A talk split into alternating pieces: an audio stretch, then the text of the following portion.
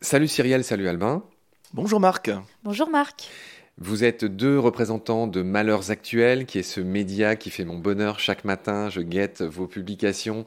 Euh, vous êtes tout nouveau sur la place, si j'ose dire. Vous avez publié votre première brève sur LinkedIn, qui est un peu votre réseau social de prédilection. Vous êtes partout, mais vous êtes surtout sur LinkedIn. Vous avez déjà 25 000 abonnés. Donc chapeau pour ça, en si peu de temps, vous faites rire la France entière. En gros, vous êtes ce média, pour ceux qui ne vous connaîtraient pas, satirique, euh, dédié à l'inaction climatique. Je ne sais pas si c'est votre claim exact, mais c'est ça, euh, Albin. Ouais, tout à fait. Donc toi, Albin, tu es le rédacteur en chef, tu es un des fondateurs de Malheurs Actuels. Cyrielle aussi. Donc euh, je, m'étais étonné que tu ne sois pas rédactrice en chef aussi euh, lors du premier épisode, mais voilà, les rôles sont répartis ainsi. vous êtes une équipe d'une douzaine de personnes réparties dans la France entière.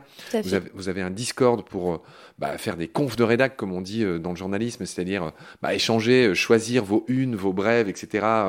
dire ça c'est bien, ça c'est moins drôle ou quoi, j'imagine, discuter le bout de gras.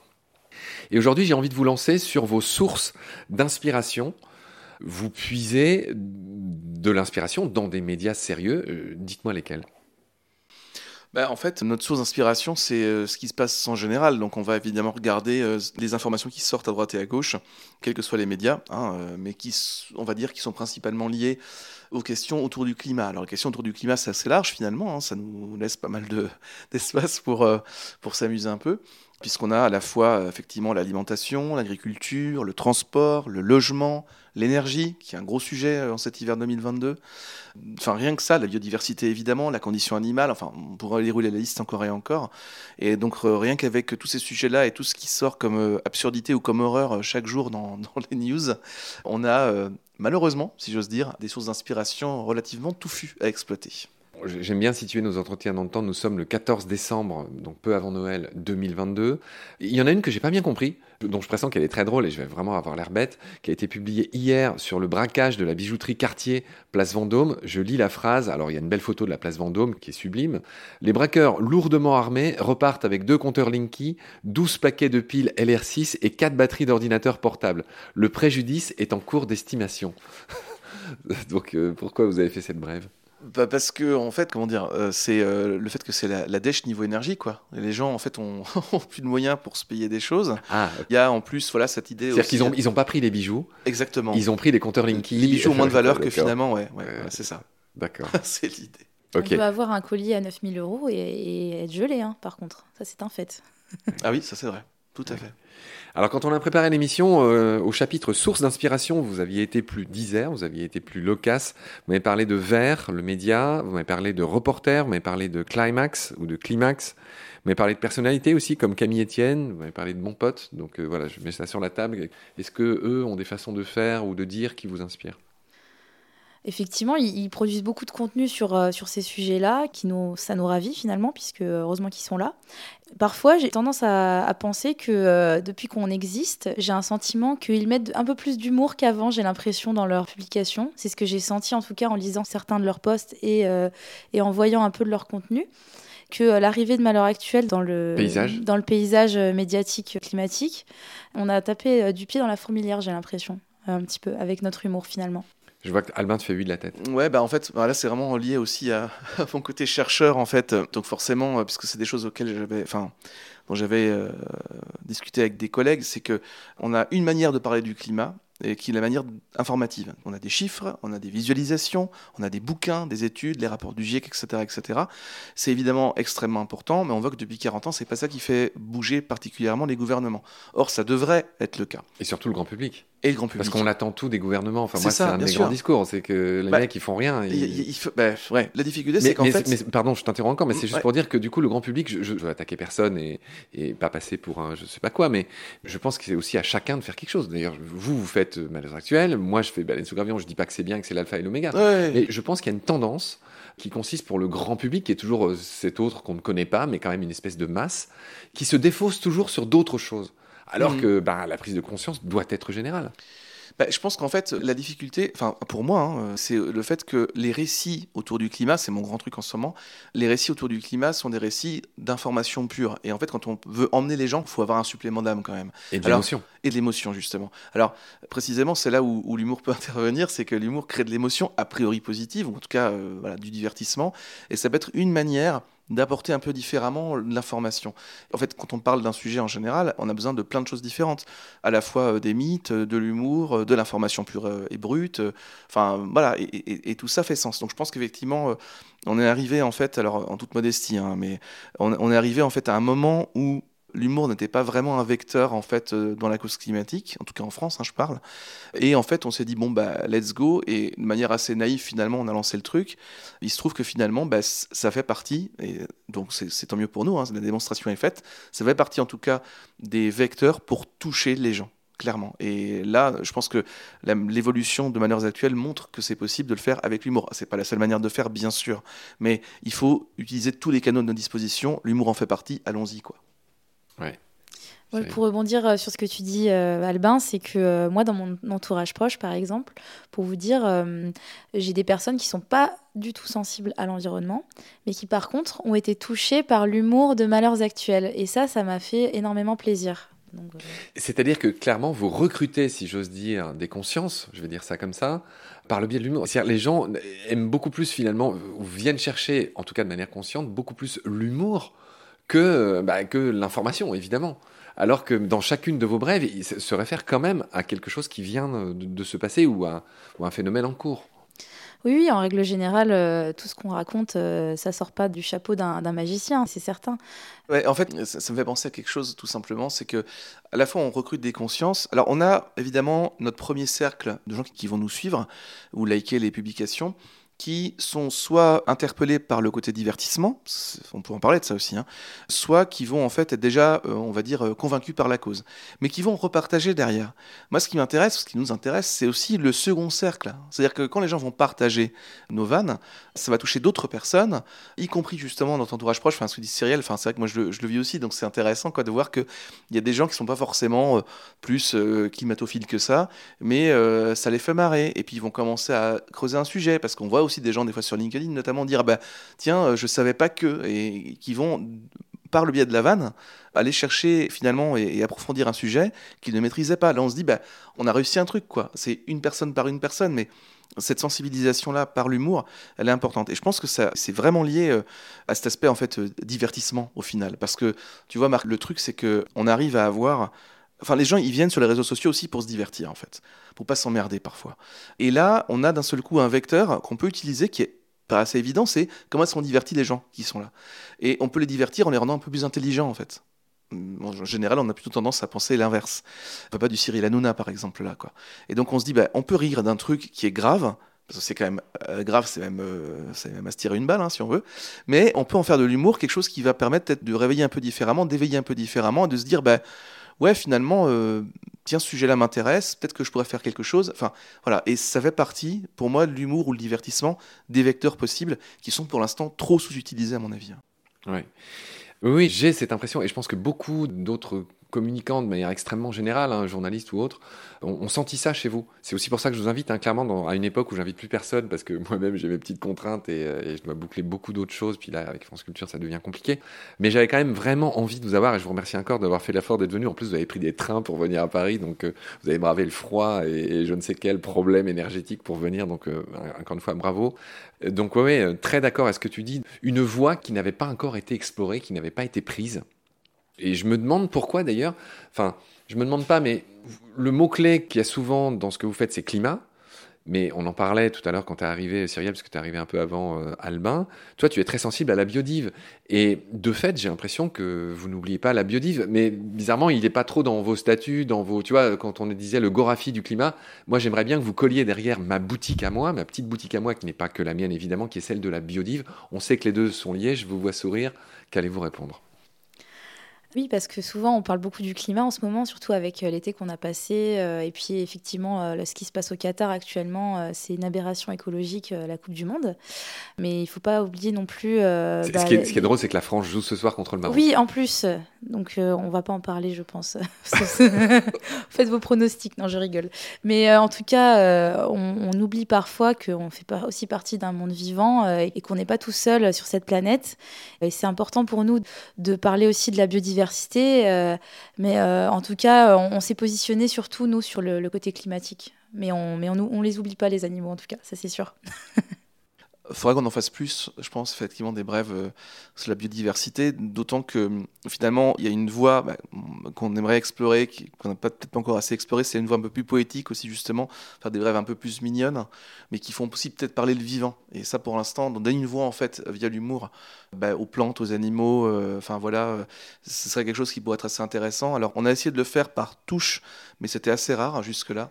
Je pense que je vais postuler pour être une sorte de pigiste de Malheurs Actuels, euh, parce que moi j'aimerais qu'on parle plus de, de la biodive, et évidemment absolument rien à dire, mais, mais on en parlera en coulisses tout à l'heure. Je serais assez euh, fan de, enfin, tendance en tout cas à proposer des choses Mhm.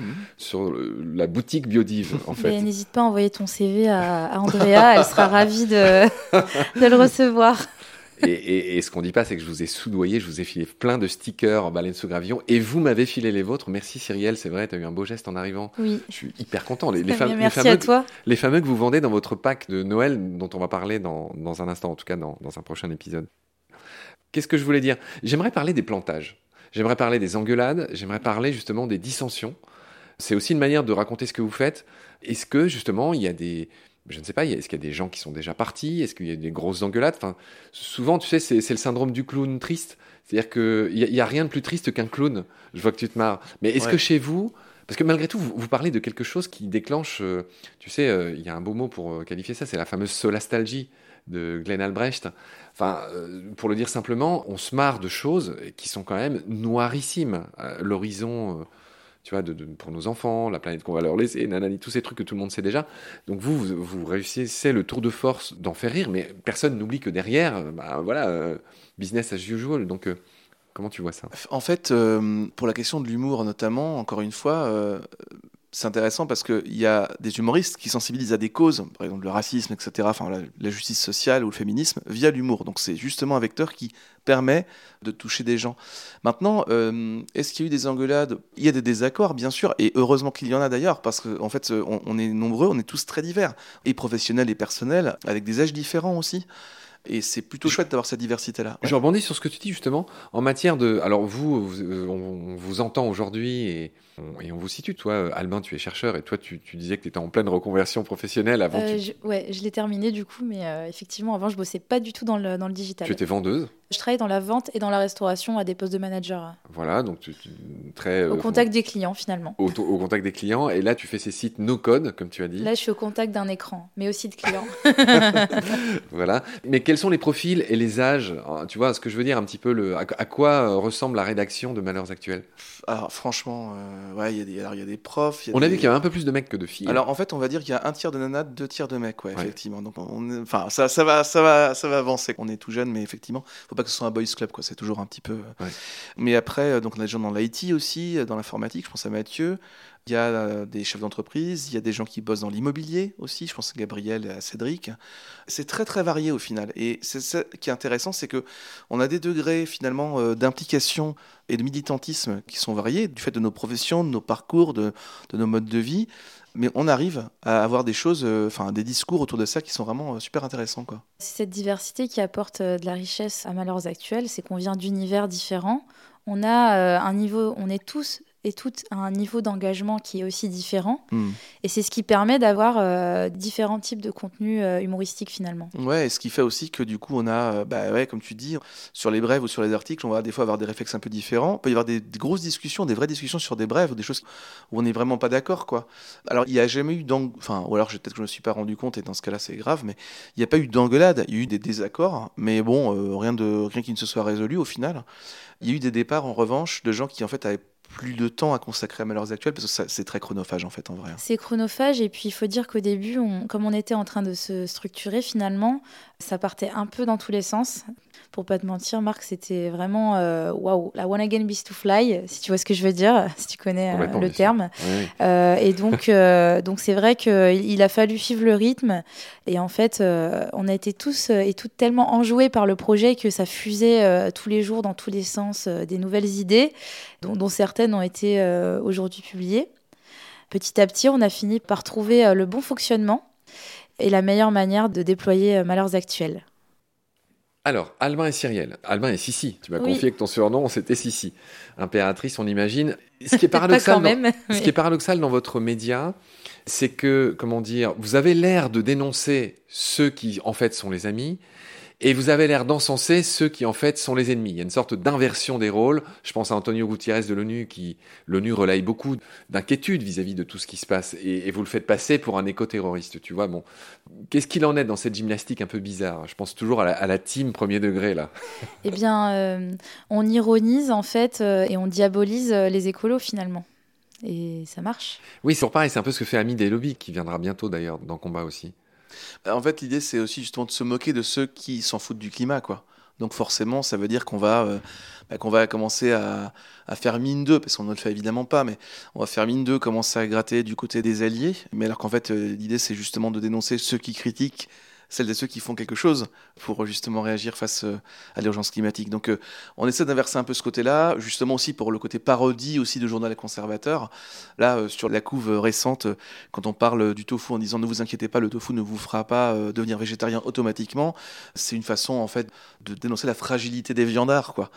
donc il y a toujours ce petit côté-là où en fait on essaie de faire des... Qu'est-ce qu'on entend par fragilité des viandards? Ben, C'est ceux qui pensent que, par exemple, je pense à ça parce que récemment j'ai discuté avec une collègue d'ailleurs du Havre là dessus sur le fait que dès qu'on dit bah, je mange pas de viande, alors c'est pas mon cas, je suis pas les gens, encore les gens s'inquiètent pour ta santé mentale soit et physique. ça, mais soit surtout commence à le prendre personnellement en disant ouais, euh, du coup tu m'empêches de manger de la viande. Enfin, alors c'était pas du tout forcément l'idée. Enfin, il y a une espèce de truc en fait où évidemment à chaque fois celles et ceux qui sont en position de domination en fait se sentent fragilisés dès que cette position est remise en question.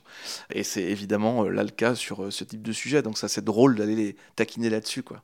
Ouais. étant végétarienne, je confirme. C'est parfois euh, ce sujet-là, en tout cas, souvent amène à des terrains euh, très, euh, très glissants et les débats peuvent vite dévier. Et c'est pour ça que nous, on a décidé d'en rigoler. Ouais, et puis il y a l'approche des fêtes de Noël et des repas de famille, notamment, où en fait il faut se justifier de ces choses alimentaires parce qu'ils ne sont pas toujours compris en fait par l'entourage.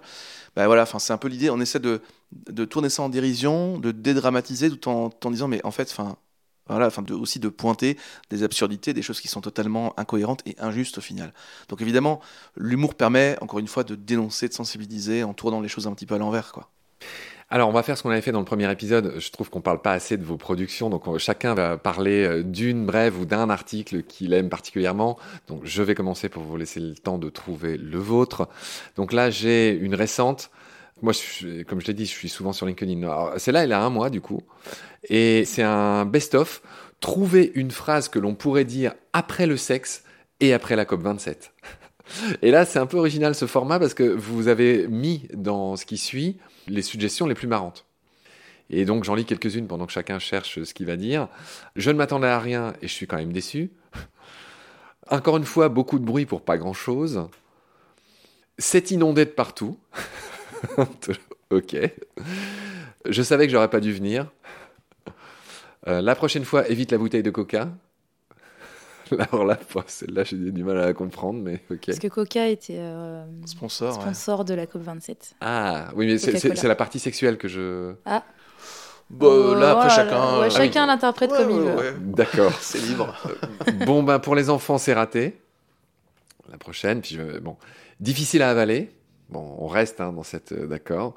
Ça ne valait pas la peine de venir à autant, les gars. pas mal aussi. Ils sont productifs, hein, nos, nos... Je pige toujours pas, et nos lectrices. je pige toujours pas pourquoi on a remis ça. C'est voilà, ces émissions de gaz, c'est vraiment un problème. Bon, puis après c'est infini. Il y en a combien? Euh, J'étais pourtant tout excité avant de commencer. C'était mieux avec François Hollande. tu veux un Kleenex? Tout ça pour ça, etc., etc. Cyrielle, petite préférée Moi, j'aimerais bien parler des articles parce qu'on n'a pas que des brèves finalement. Je pense que l'objectif de 2023, ça va être d'écrire plus de contenu long, euh, notamment des articles. J'avais écrit un article sur l'éco-sérénité les personnes éco-confiantes. Qui s'opposent à l'éco-anxiété, évidemment. Voilà, donc euh, j'ai bien aimé euh, écrire cet article-là. J'ai pris du plaisir à écrire cet article qui est assez sympa. Est-ce que tu nous en livrerais les bonnes feuilles? Eh bien, je peux vous en parler un petit peu. Et puis, euh, donc, bah, le réchauffement climatique me rend confiante. On va euh, aller à la rencontre de trois personnes euh, habitant dans différentes régions dans cet article pour qui nous expliquent pourquoi est-ce qu'elles sont éco-confiantes, à l'inverse de, de l'éco-sérénité finalement. Et là, le but, c'était de dénoncer toute cette diabolisation qu'il y a autour de l'éco-anxiété finalement. Il y a beaucoup de personnes qui disent que ça n'existe pas, que, c'est n'importe quoi, etc. Et donc, bah, là c'est et que racontent tes trois euh Eh bien, euh, Mireille, euh, Mireille de la Tranche-sur-Mer dit que c'est bon pour le commerce, finalement, le, réchauffement climatique, que ça va pouvoir permettre à plein de commerces de se développer mieux, parce qu'elle adore les glaces de la Tranche. Prendre une petite glace fraise, framboise, pistache sur la côte. Ensuite, un jeune entrepreneur qui aura moins de factures salées, qui finalement aura moins besoin de chauffer au printemps euh, ses locaux, et faire euh, des barbecues trois fois par semaine, 56 euh, semaines par an. voilà, et enfin, on découvre aussi un, sportif, un skieur, Arnaud Miller de, de Lorraine, justement, qui pourra continuer d'enseigner le ski en, en piste artificielle, du coup couverte, et qui dit que comme il n'y a plus de neige euh, dans les Vosges, euh, bah, la nature sera à l'abri. Il y aura moins de skieurs. Voilà. Et donc, euh, bah, voilà, la morale de l'histoire, c'est que si vous souhaitez échanger sur l'éco-sérénité, il faut appeler un numéro, tarification 333 euros, appel plus prix d'un appel local.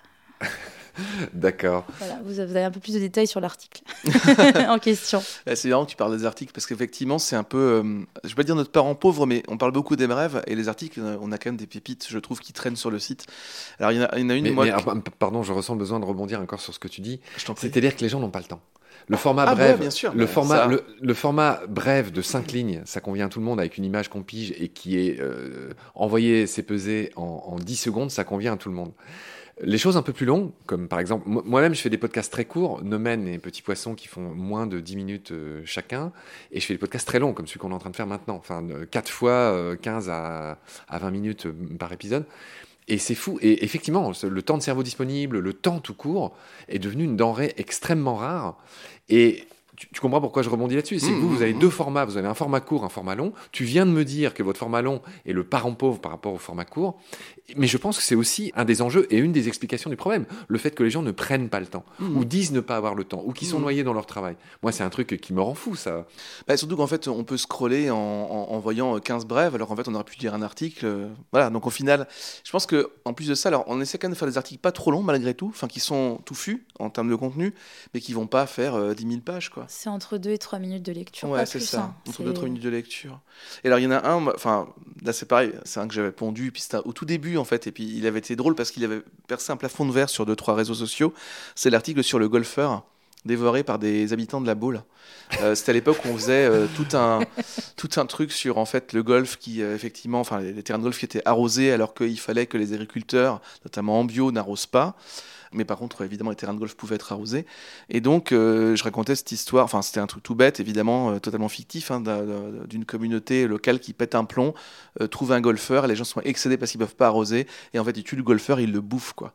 ils n'arrivent pas à expliquer leur geste, évidemment. Donc, en fait, à toute, et, en fait, dans l'article, c'est des gens qui se mettent en fait à, pleurer en disant, je pourquoi est-ce qu'on a fait ça, mais voilà. Et, donc, l'exaspération, donc, je joue aussi sur l'exaspération des gens, qui est réelle sur certains sujets, et en faire quelque chose, enfin, un fait divers sordide, absurde, drôle en fait en même temps parce qu'il y a un côté euh, humour belge là-dedans un petit qui, qui, que j'aime bien euh, toujours où on pousse le truc un peu dans le glauque et l'absurde en même temps et, et, en même temps ça dénonce quelque chose et voilà donc on a comme ça enfin ça montre aussi que justement en termes d'humour, on essaie d'aller sur des terrains toujours un petit peu différents.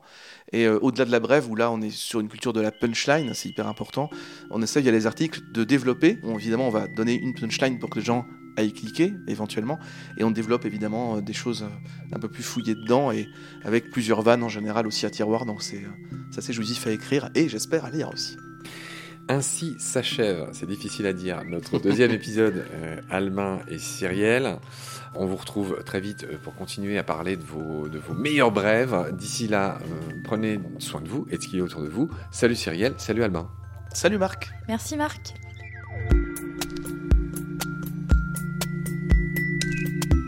Pendant notre combat, nous deux, tu avais l'œil du tigre, tu en voulais ce soir-là. Il faut que tu retrouves ça maintenant. Et la seule façon, c'est de recommencer au commencement. Tu vois ce que je veux dire?